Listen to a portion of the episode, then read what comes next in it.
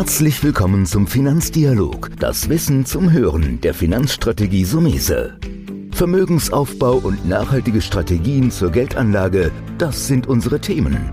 Sie erhalten tiefe Einblicke und wertvolle Insider-Tipps. Schön, dass Sie dabei sind.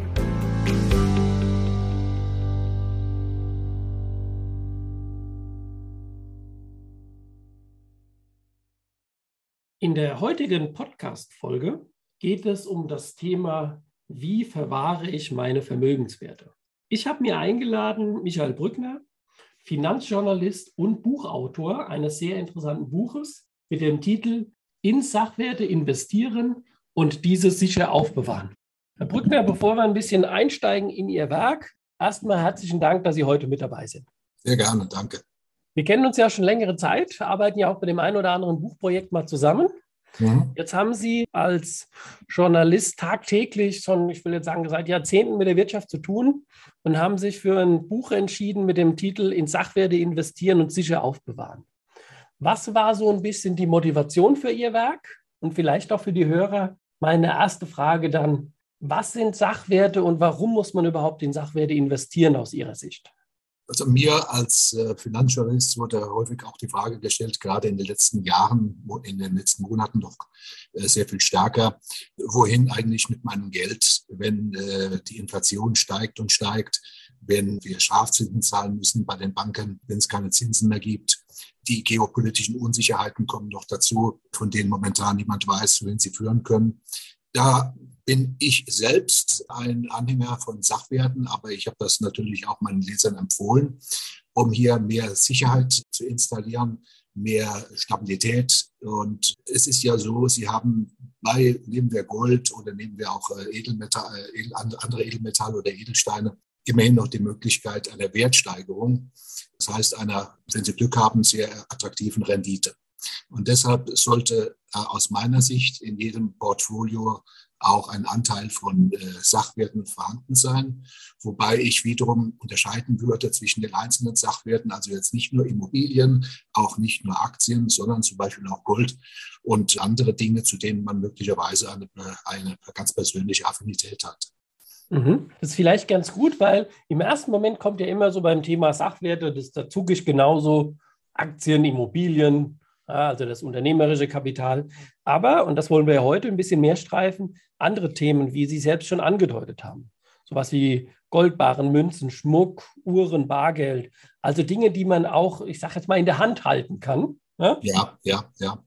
Physische Produkte, ja, auf jeden Fall. Weil es ist so, wenn wir über diese Sachwerte reden, dann treffen sich da auf der einen Seite der Kapitalanlagegedanke und auf der anderen Seite oftmals auch der Sammlergedanke wenn ich äh, Uhren kaufe zum Beispiel oder wenn ich mir Spuk zulege, dann habe ich eben nicht nur eine mögliche finanzielle Rendite, sondern auch eine emotionale. Mhm. Der Part, Sie haben es gut angedeutet. Man, man, hat das Physische, sprich, ich kann den, den Schmuck hm, tragen als Beispiel. Ja. Ich kann ihn aber auch in die Schublade als Wertaufbewahrung legen. Jetzt, wenn man sich und wenn man diesen Beispielen so ein bisschen bleiben, also Münzen, Gold, Silber beispielsweise, Schmuckuhren, habe ich natürlich die Frage, wo kaufe ich denn am besten diese Investitionen? Also wie ähm, gehe ich beim, bleiben wir so vielleicht bei ein, zwei Beispielen, beim Gold- oder Silberkauf. Wie würden Sie da vorgehen? Ich äh, empfehle auf jeden Fall, äh, zu einem äh, seriösen Goldhändler zu gehen. Also nicht irgendein Geschäft um die Ecke, sondern es gibt ja renommierte Händler, große Händler, die in jeder Großstadt vertreten sind. Da würde ich Gold kaufen und auch wieder Gold verkaufen. Die haben auch die, den großen Vorteil gegenüber den Banken. Man kann natürlich auch Goldbarren bei Banken kaufen. Aber ich habe bei diesen äh, von mir erwähnten renommierten großen Händlern, also nehmen wir Degussa oder nehmen wir Pro auch, um, zwei Beispiele zu nehmen, eine breite Auswahl. Ich kann mir aussuchen, welchen, welche Goldmünze ich haben möchte, in welcher Größe, in welcher Stückelung ich Goldbarren haben möchte. Das ist bei Banken dann etwas schwieriger. Das muss dann erst beschafft werden, dauert ein paar Tage. Also das ist auf jeden Fall eine gute Sache. Wenn es so in den Bereich äh, Goldschmuck geht oder auch historisches Gold, dann ist die erste Adresse meines Erachtens ein äh, renommiertes Auktionshaus. Mhm. Ist nachvollziehbar, klar, weil so ein Goldhändler hat natürlich wesentlich mehr Auswahl als eine Bank, die dann, ja. wie gesagt, ja das nicht vorrätig hält. Ja, ja, das denke genau. ich ist schon mal ein sehr guter Tipp. Bleiben wir aber bei dem Thema Auktionshaus. Weil das ist eine Möglichkeit, da kann ich natürlich auch andere Dinge erwerben. Sie hatten das schon angedeutet, wie Uhren beispielsweise. Oder ja. nimm mal die, den Klassiker, heute nicht mehr weit verbreitet, aber Briefmarken war ja eine, eine sehr große Sammelleidenschaft. Ja, ich sagen, ja. 70er, 80er Jahre. Kommt, ähm, kommt im Augenblick wieder. Okay. ähm, weil jetzt bin ich da natürlich unbedarft und sage, wie finde ich denn das richtige Auktionshaus? Gibt es da Parameter, auf die man achten sollte? Äh, es gibt äh, spezialisierte Auktionshäuser. Es gibt Auktionshäuser, die äh, fast nur Uhren verkaufen. Und es gibt mehrere spezialisierte Auktionshändler, die Briefmarken anbieten. Da gibt es einige in, Deutschland.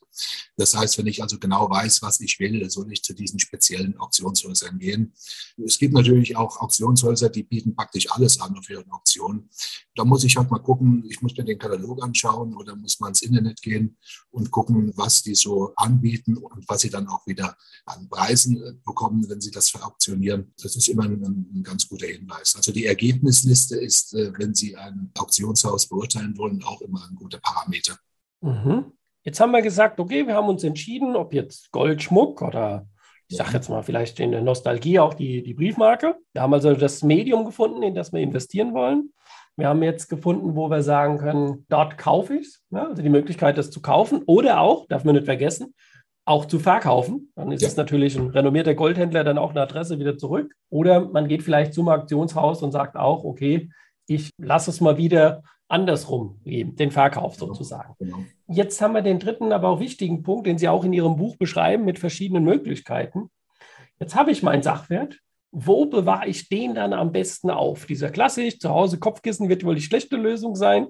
Vielleicht beschreiben Sie nochmal, welche Möglichkeiten Sie da sehen oder die man hat.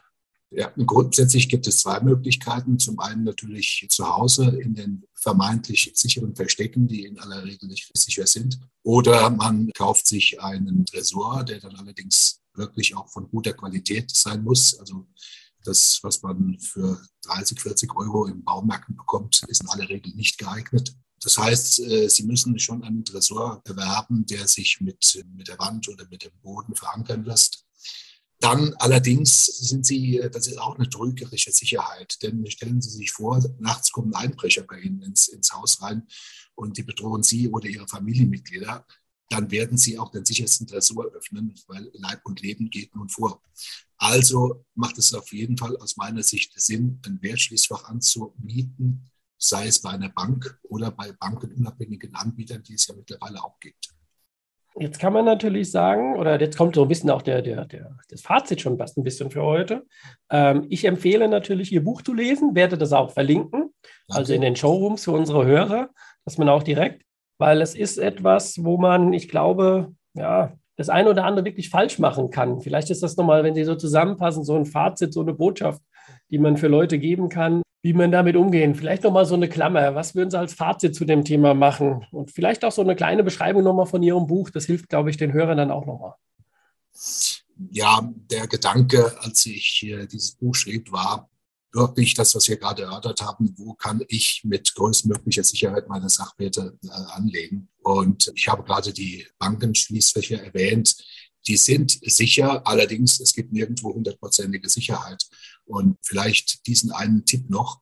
Es ist auch schwierig, schwierig mittlerweile ein Bankschließfach zu bekommen, weil es gibt immer weniger Bankfilialen und immer äh, weniger Angebote an Schließfächern. Das heißt, bei vielen äh, Instituten stehen sie schon auf der Warteliste.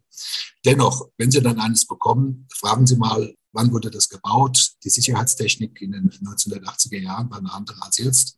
Wir haben gesehen vor ein paar Jahren dieser äh, spektakuläre Raub in, in Berlin, dass auch Bankschließfächer nicht hundertprozentig sicher sind. Also dadurch, dass man nachfragen und vor allen Dingen auch den Inhalt der Schließfächer dann entsprechend hoch versichern. Also wir hatten häufig den Fall, dass die Leute Sachwerte im sechsstelligen Bereich in ihrer Kassette haben und versichern das dann knausern an der falschen Ecke äh, mit, mit 30.000.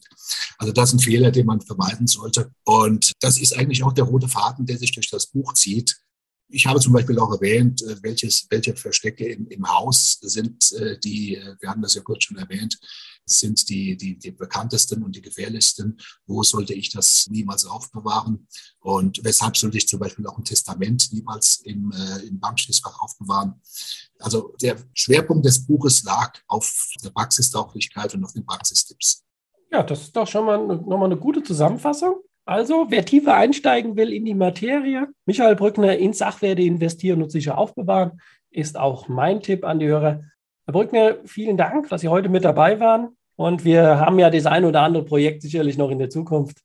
Und ich freue mich dann auch auf eine weitere Kooperation. Ja, ich freue mich auch. Dankeschön.